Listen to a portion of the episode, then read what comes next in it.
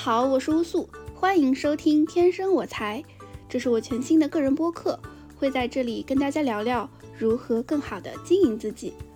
作为对自己思考的沉淀和总结，如果也能对你有所启发，那就再好不过啦。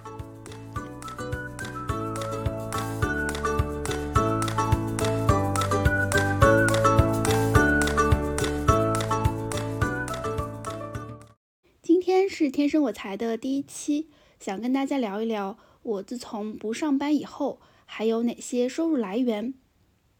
因为之前在我的另一档播客节目《提前退休》有跟大家分享过我的一个简单的个人经历。我是从二二年年底的时候从公司出来，之后的一年多的时间里，其实都是一个个体的状态。很多人会因为我的一些经历，觉得有被鼓舞到。也在考虑未来不上班以后的生活，所以这一期呢，就跟大家分享一下我在不上班之后还有哪些收入来源，作为对大家的一个参考。首先呢，我会把我的收入分成 B 端和 C 端两个大类。所谓的 B 端，也就是像企业收费；C 端呢，就是像个人收费。那在具体的展开。这两块里面都有哪些具体收入？之前呢，我想先说一下我为什么会去这样做划分，而这个划分呢，应该是我从第一个月不上班开始就是这么去划分的。那开始说原因喽。分类的话，我是觉得分类其实就代表着你的一个思维方式。我如果不按照这样的类型划分，其实我也可以按照技能点来划分。比如说，我有课程的技能，我有设计的技能，等等。但是如果说按照技能点去划分的话，我会觉得它显得东一榔头西一棒槌，非常的散。这是一方面，我还是希望自己能够看起来比较的专业，相对来说比较的聚焦。那第二个划分的原因，就是因为 B 端和 C 端这两种收入模式，它所对应的业务逻辑有非常大的区别。我自己在工作的过程当中是有同时接触过这两端的一个业务的，那正好也是基于我对于这些业务模式的一个理解，我觉得可以更好的去发挥我在不同场景下的一个思维方式和思考的方式。这样的话呢，我也是妄图啊，能够把这两份钱都能挣到。然后对我自己来说，我一开始其实。呃，这么去划分 B 端、C 端以后啊，我也有一个小目标和小规划，就是我认为我刚开始不上班的时候，我是可以先以 C 端为主的，但是呢，逐渐我是希望能够转型到以向 B 端收费为主，但最终呢是两边相辅相成的这样的一个状态。就为什么会有这样的一个规划呢？啊，其实是因为我一直都。啊，非常讨厌 C 端的一种论调，就是割韭菜，是吧？很多人做了 IP 以后，可能就会想说，向 C 端收一个高价，然后呢，啊，承诺了一些看起来很吸引人的服务，但是最终呢，又不能很好的交付，就把自己的名声给做坏了。我还是一个，嗯，怎么说，还是比较一个爱惜自己名声的人吧，就我不太希望这样的事情发生。但是如果说以 C 端业务为主的话，如果想要挣大钱，就免不了会有这种过度承诺啊，这种交付不够好的情况发生。不然的话，其实会对应很多成本嘛。那这个怎么说呢？这个诱惑就是很大啊。我相信我自己的自律能力可能达不到那样的高度的时候，我就不要让自己陷入到那样大的诱惑当中。所以呢，就不能纯以 C 端为主啊，而且还有一个很重要的原因，就是 C 端和 B 端它两种收入模式，C 端的话，它其实想要收一个呃比较多的钱，其实是要有个很大的广度。什么意思呢？就是你得是一个知名博主，你得有很多的追随者啊。如果说你只有一二十个人认可你，嗯，你很显然是吃不了 C 端的这碗饭的嘛。但是 B 端就不一样了，B 端的话，它不是走广度，它反而是要走浓度的。因为 B 端的项目，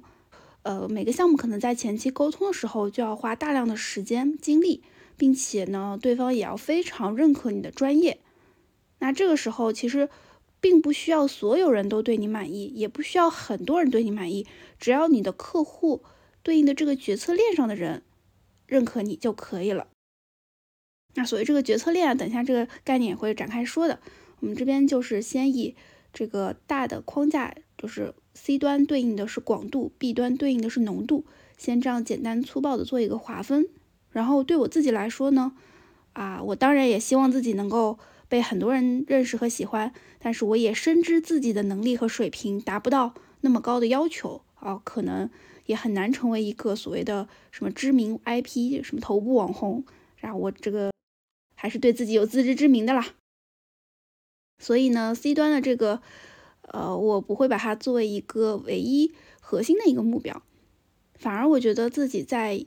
某一些专业层面上还是有自己的特长和优势的，所以我现在的目标就是啊，C 端 B 端相辅相成，然后争取能够以 B 端为主。那汇报一下现状啊。就我目前的话，营收重心确实是开始逐渐往 B 端来转型了，这个也是让我觉得非常可喜的一个成果呀。那前面已经铺垫了这么多，我就不再啰嗦了，我们就直接来进入到一个收入盘点的环节，分别来说一说在 C 端和 B 端我都有哪些收入的来源。首先第一个呢是。说一下 C 端吧，C 端的话，呃，很显然第一个是课程。那我的老伙伴们应该都知道，我是小报童专栏的作者，我有好几个专栏。经常有小伙伴说啊，你还写了这个专栏啊，你还写了那个专栏。我这边正好也来跟大家汇报一下，我有哪些专栏啊？第一个是手把手带你写 SOP，还有一个是小红书冷启动 SOP。这个应该也是知道的人最多的。然后第三个是乌苏的进化论，二零二三年写了关于个人成长的五十篇长文。然后第四个是有一个小报童制作与运营指南，有分享我关于制作小报童的一些经验。第五个是反卷真话录，我自己亲手写的应该就是这五个专栏了。然后，此外，我还有关于课程产品经理的入门课，那这就是课程的方面，有这样的一些产品，然后包括还有跟一些其他平台合作的这些课程产品，这边就不再赘述了。C 端的第二块呢，就是咨询，这个也是非常常见的一种业务逻辑，就是给自己的时间定个价。比如说半个小时啊，一个小时啊，或者两个小时这样子，然后呢，大家可以针对自己的个人情况去咨询一个主题。那关于咨询呢，其实我也算是呃有非常长的一个经历了。我还在读书期间，我就成为了在行的认证的行家。呃，一开始的时候其实是分享关于 PPT 制作的一些经验。那后续随着我自己的一个能力的提升。包括自己岗位角色的一些变动，我又会去分享关于排版呐、关于课程制作啊这样的一些话题。这两年其实通过在行接的单是比较少的，那也可能是因为我不太经营这个平台啊。现在更多的是就是直接从微信上找到我去做咨询的。那这块的话呢，我的一个时间报价的话，目前是一千六一个小时啊，这个。报价确实不低呀，但是因为大家看到的可能是这一个小时定了这么多价钱，但是我自己做咨询的话呢，我其实在前期会花很多时间去了解我们受访者的一个情况，啊，去针对性的去做一些解决方案的整理，啊，所以这个报价的话，其实并不是只是一个小时的劳动成果，啊，关于这块的话呢，我自己其实也有整理过一个做好咨询交付的 SOP。如果有机会的话，之后也会跟大家分享。啊，C 端的第三块呢是社群。社群的话，我是用了一个啊，大家应该也都听过的一个工具，叫做知识星球。呃，知识星球它其实很多人他会觉得它是知识付费的工具啊，但我认为它其实是一个社群工具。因为它其实是帮助呃一群人更好的跟这个新主，我们所所说的新主，其实也就是发起社群的这个人啊，去跟他做连接。然后呢，因为知识星球它有一些工具，比如说问答呀，或者说资料啊，还有帖子啊等等，它是可以更好的去做内容的沉淀的。但是本质上还是去为了增强大家的链接和浓度，所以我认为它还是一个社群工具。然后关于星球这块的话，其实也是我二四年开始的一个新的尝试，因为我过往其实是比较擅长去做像课程呀、专栏这样的买断制的内容产品，然后星球的话其实是需要提前支付一年的费用。然后在这个时间里面慢慢的去交付的，这个对我来说也是一个比较大的挑战，所以我也很希望能够啊通过突破这样的挑战，可以去拓宽自己的一个能力边界。C 端收入来源的第四项呢，其实是带货。哎呀，但是很惭愧，这个对我目前来说只是非常非常浅的一个尝试，也谈不上有什么成果。呃，但说一下为什么我想做这件事情，为什么会把它作为我的其中一项收入板块，是因为，呃，我的舒适区显然是在知识产品，也就是这种虚拟产品上，但是这种产品它的复购率是天然来说比较低的，哪怕像我现在算是复购率还不错，但是，呃，也不太可能说同样一个课程，你去反复的去消费，对吧？你要是学的会，你你有收获，你其实看一遍也就够了。也不太会说买个两遍，买个三遍，对吧？就不是不太可能，就是不可能。但是货的话是不一样的，嗯，我们比如说买纸巾，嗯，这这一箱纸巾用完了还会买下一箱，虽然它的利润率没有呃知识产品那么高，没有虚拟产品那么省事儿，但是它的天花板是会更高一些的。嗯，还有一个点就是，嗯，我一直觉得。呃，卖货的话，你可以把一些好的产品分享给你的用户，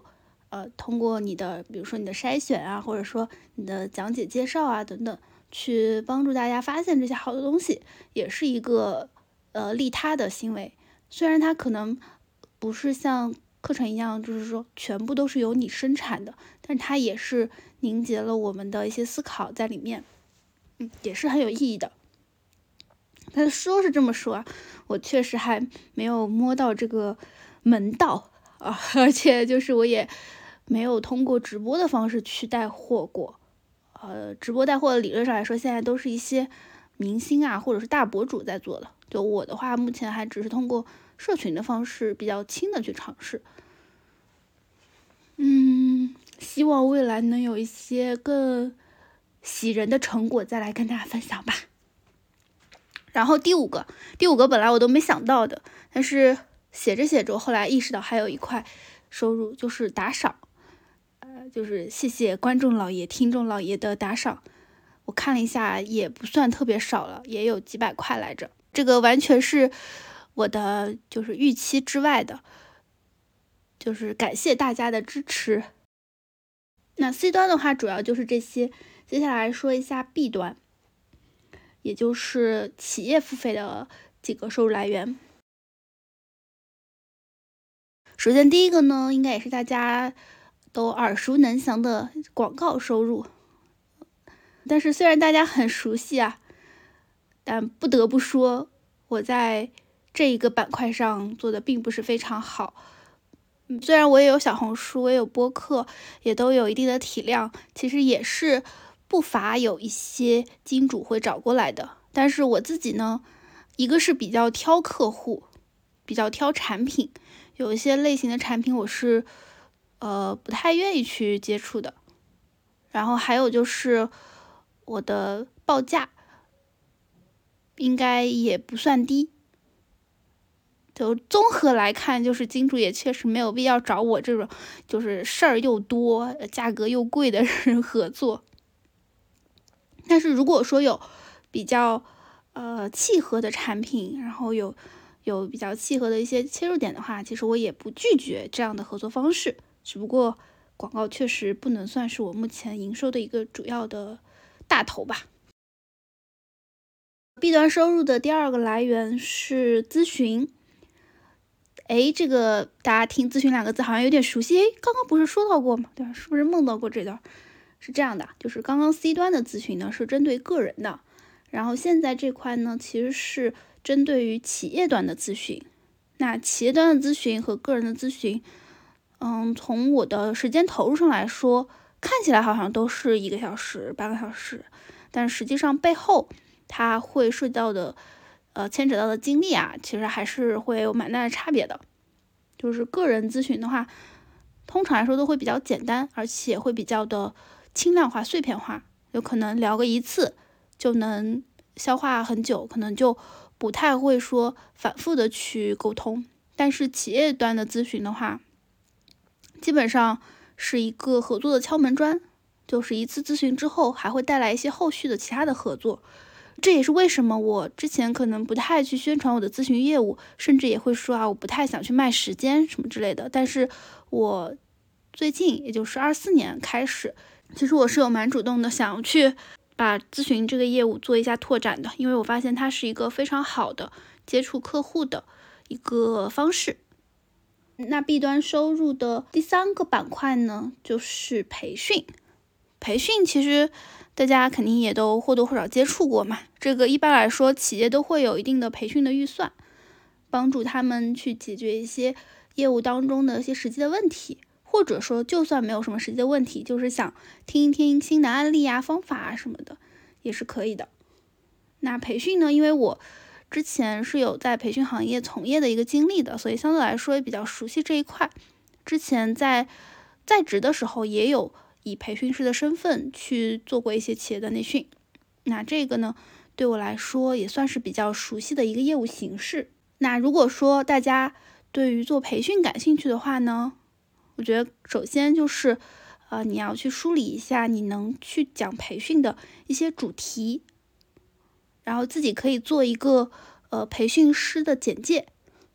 因为这样的话就比较方便发给客户，让他知道你的背景啊、你的作品啊，以及能讲什么样的主题、大概的报价等等。然后 B 端收入的第四块是陪跑或者说是顾问。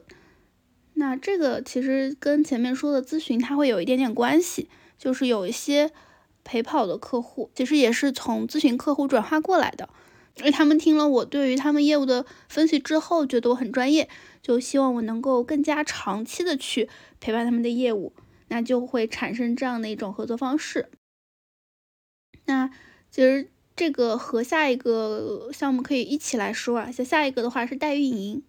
这个主要是。目前主要是针对小红书这一块的一个代运营合作，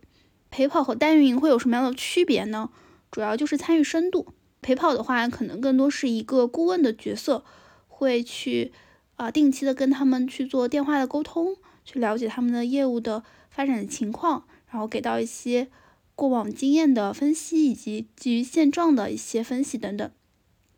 那代运营的话，其实就会参与的更深一些。就直接上手就干了嘛，就这个账号的操作啊，这个投流的操作啊等等，就是直接就是我们这边来执行的。那 B 端还有一个呃不算非常高频，但是啊也算是企业客户的需求，就是 B 端有些客户会找我写文案或者做设计，那这这方面的需求呢，我一般来说不是自己去承接交付的，我会找人来合作。但是因为我会发现，就是一些呃技术项的同学啊，这个技术是一个泛指的概念啊，就是比如说设计师同学、文案同学等等，就是我会发现这些同学他们可能在跟客户的沟通谈判上，就是经验会比较缺乏，所以呢，他们不太会去呃有一个比较好的谈判的节奏，还有一个沟通的节奏，所以我主要是去 承担一个中间商的一个角色。呃，去帮他们梳理用户的需求，然后呢，因为我本身又是在这些技术岗位上面有有一些实操经验的，所以我也可以在客户提供反馈意见之前，先给他们一道意见，减少客户跟这个设计师啊，或者说是文案同学之间的一个直接的这种矛盾的这种情况吧。所以这块的话呢，也会有一部分的收入，但这个不算是非常的高频，而且说白了，就我做这个事情更多的是顺带便帮一下客户的忙，然后发挥一下我这个老乙方的一些优势。这些呢，就是 B 端目前的一个收入的结构。然后关于陪跑啊、顾问啊、代运营，他们的这种结算的方式也会有一些区别。嗯，就是这个可能会 case by case 有所差异啊，但是基基本上逃不开以下几种。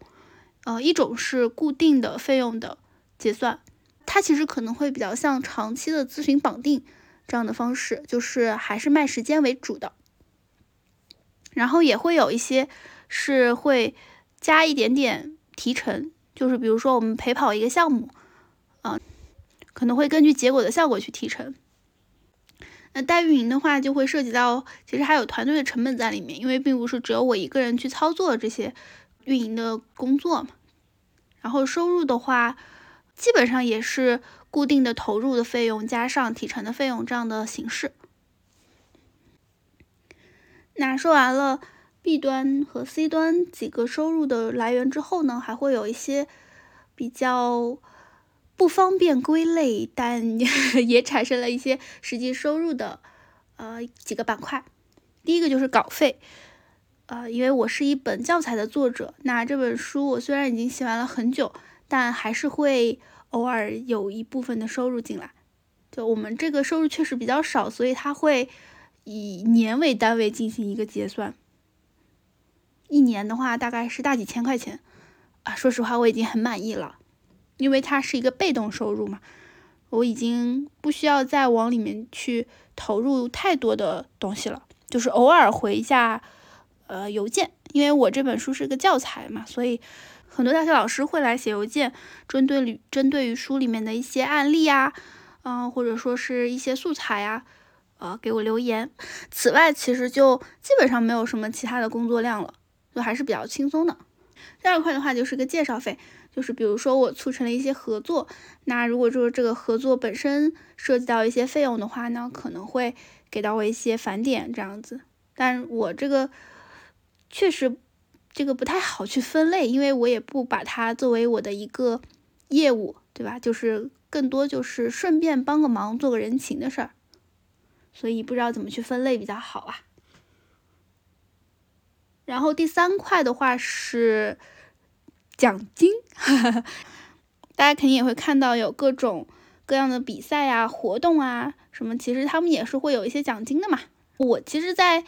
上学的时候是一个非常热衷于参加比赛的人，所以在奖金这块也会有一些收入。现在其实这种活动我参与的比较少了，嗯，基本上可以说是不参与了。但是有一些星球。有一些社群还是会有一些这样的小活动的，然后我自己又是一个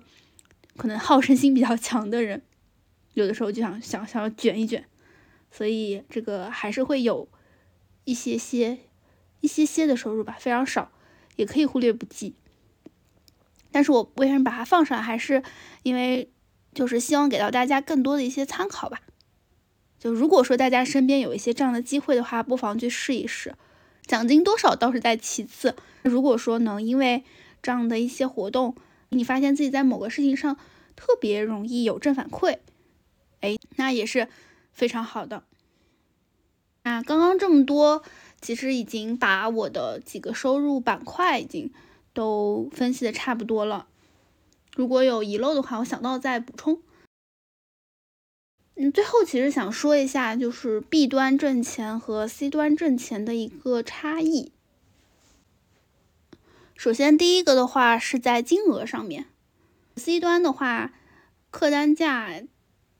整体来说要比 B 端的要低一点。而且，因为我自己同时在做 C 端咨询和 B 端的咨询嘛，就会有一个非常明显的一个感受，就是我的这个咨询的客单价。对于 C 端来说还是比较高的，但是对于 B 端用户来说，这个就是一个呃合作的初始的接触的费用，基本上不会有人觉得贵的。那这里面感觉有一个行业内幕可以透露啊，就是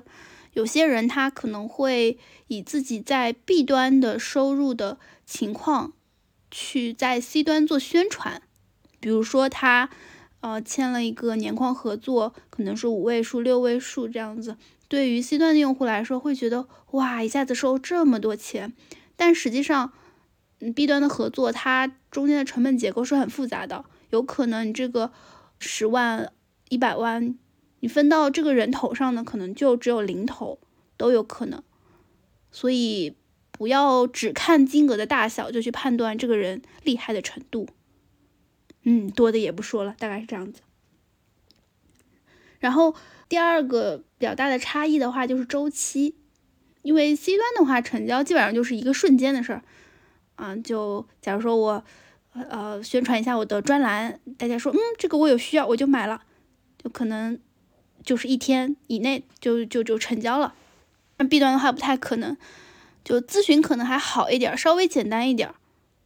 毕竟金额也没有那么大嘛。但如果说是呃比较复杂的培训，或者说是陪跑啊、代运营啊这样的比较深度的项目的话，基本上光是合同就得来回修改个几天，甚至一个礼拜吧。所以它的成交周期是比较长的，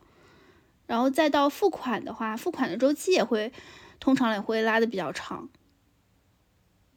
有的项目它是要等到这个项目完成之后才会结算完全款的。那这个时候，如果说你是纯 B 端为主的这样的一个业务模式的话，你看着好像签了很多单子，但是很有可能你的现金流会断掉。呃，这也是回到我们一开始的话题，我为什么觉得要 B 端、C 端两条腿走路啊？因为 B 端的不确定性还是会比较高的，C 端的话，它的回款周期毕竟会比较短一些，相对来说，呃，现金流会比较好。然后再有一个差异的话呢，就是决策链路的不同。这个词就是决策链路这个词，我们一开始有提到过啊，它什么意思呢？就是 C 端的话，你的决策链路就是一个人。就是谁购买谁使用，这个是非常正常的吧，不用多说。但 B 端的话就不是了，B 端的话，购买的人、使用的人和决策的人可能都不是同一个人。我们举个例子啊，比如说，嗯，要做一场培训，然后这个培训呢，可能是这个公司的老板来决定要不要做这场培训，但是呢，负责这个培训的。呃，对接啊，采购啊，是这个 HR，然后呢，这个培训的参与的对象呢是这个企业的员工，这里面其实就已经有三个不同的人了，不同的角色了。然后在整个决策链上呢，有可能是有 HR，有采购，有老板，甚至还有老板的老板，这个时候就会比较的复杂。然后对于 B 端的这种合作成交来说，你要能搞定这个决策链上的所有人，或者说是比较关键的人，其实就还，呃，蛮多门道在里面的。我又想回到开头我们所说的 B 端、C 端两条腿走路这件事情，这里面会有一个非常隐形的好处，就是，呃，我在 C 端所积累的影响力和我的一些专业度的背书，其实是可以反哺到 B 端的业务的。具体来说，就是老板层面的人发现了乌素，哎，觉得乌素不错，再去想要去促成这个合作，就会非常的简单。但是如果说我只是一个纯做 B 端业务的人，我在 C 端没有自己的影响力，没有自己的一些作品积累，那你要让这个呃采购的人或者说执行的人去反向劝说老板，去推动老板，就会比较的困难。这也是我发现我现在比较大的一个优势，就是。我在 C 端积累的这些影响力是可以反哺到我的 B 端业务的，啊，这个听起来还挺完美的，是不是？反正我自己感觉，啊，好的生意就是越做越顺的。我现在就有这种感觉，所以我很确信我现在做的方向。然后最后可能聊一下 B 端挣钱和 C 端挣钱分别的一些难点吧。这个呢，可能只是我的一家之言，就是非常纯个人体感啊。就大家作为参考就可以了。先说 C 端吧，C 端我觉得难点在于你要源源不断的获取新的流量，并且要让你的就是原有的这些客户或者说用户能够愿意持续的追随你，那其实你就得保持一个自身比较高速的成长和进步，这样大家才会觉得跟着你能学到新的东西。所以他对一个人个人素质的要求还是比较高的，要懂产品，能做出有利润率的产品，要懂流量，要知道怎么去源源不断的吸引新的用户。那可能在流量这个端口，它的影响因素呃会是比较大的。或者简单粗暴一点说，如果说你不知道怎么做流量，你就不要想做 C 端的生意了。然后 B 端的话呢，就不是流量了。B 端的话，我觉得是它对于一个人的要求会更加的全面和综合。因为 B 端的话，你是需要懂业务，你也需要懂销售。哦，你也要懂产品，怎么去包装自己等等，它是会更加像一个人要形成一个战队的感觉。然后这里面的难点的话呢，嗯，我现在因为还不算是一个做 B 端业务做的特别好、特别成功的人，我自己感觉就是你有足够优质的客户线索，可能是一个。比较大的难点，就是它跟 C 端的流量还不太一样。C 端流量的话，可能对于线索质量的要求没有那么高，呃，但对数量的要求是比较大的。但是 B 端的话，就是对于这个线索的这个质量要求是比较高的。是不是有一些，比如说内部的信息，你就刚好知道这个客户他有这样的需求，这个是比较关键的。然后因为我还算是比较幸运吧，我的客户基本上都是。主动来找我的，嗯，还有比较少说我去主动去，呃，BD 一些客户的这样的一个情况。但是我在想，如果说我是一个更加专业的、更加大规模的公司，那其实我是会需要进行一些陌拜，呃，就是就是拜访客户，然后去了解他们的最新的需求，可能会有这样的一个呃一个需要在的。但现在我确实还没有这方面的经验和能力。所以对我来说，我能够消化好我目前的一些资源，然后能够对应的做好这部分客户的交付，我觉得就非常好了。因为如果说我目前已经有的这些客户，我都能够稳定的去跟他们合作，产生源源不断的收入的话，对于养活我自己肯定是够了。我自己的个人的承接能力也是有限的。而且这个模式也不太需要说你去做一个很大的公司，可能就是一个小工作室就可以了。那今天呢，就是分享了我不上班以后的收入来源，啊，还算是挺五花八门的吧。但是我觉得还不能覆盖所有的情况，因为比如说我有朋友是开网店的，那其实这一块的这个收入管道我是完全没有涉足过。我也非常的好奇，怎么样去发挥自己的运营的优势，去做好一个网店。那这个可能就是我未来的一个尝试和研究的方向了。如果说有一些成果的话，我也会跟大家分享的。那今天这期节目就到这里，希望对于大家来说有所启发。欢迎在节目当中留言，告诉我你的感受。给我一些反馈。如果说觉得节目不错的话呢，也非常欢迎你进行点赞、收藏、转发，这些都会让我很有动力。那今天这期节目就到这里，大家下期再见，拜拜。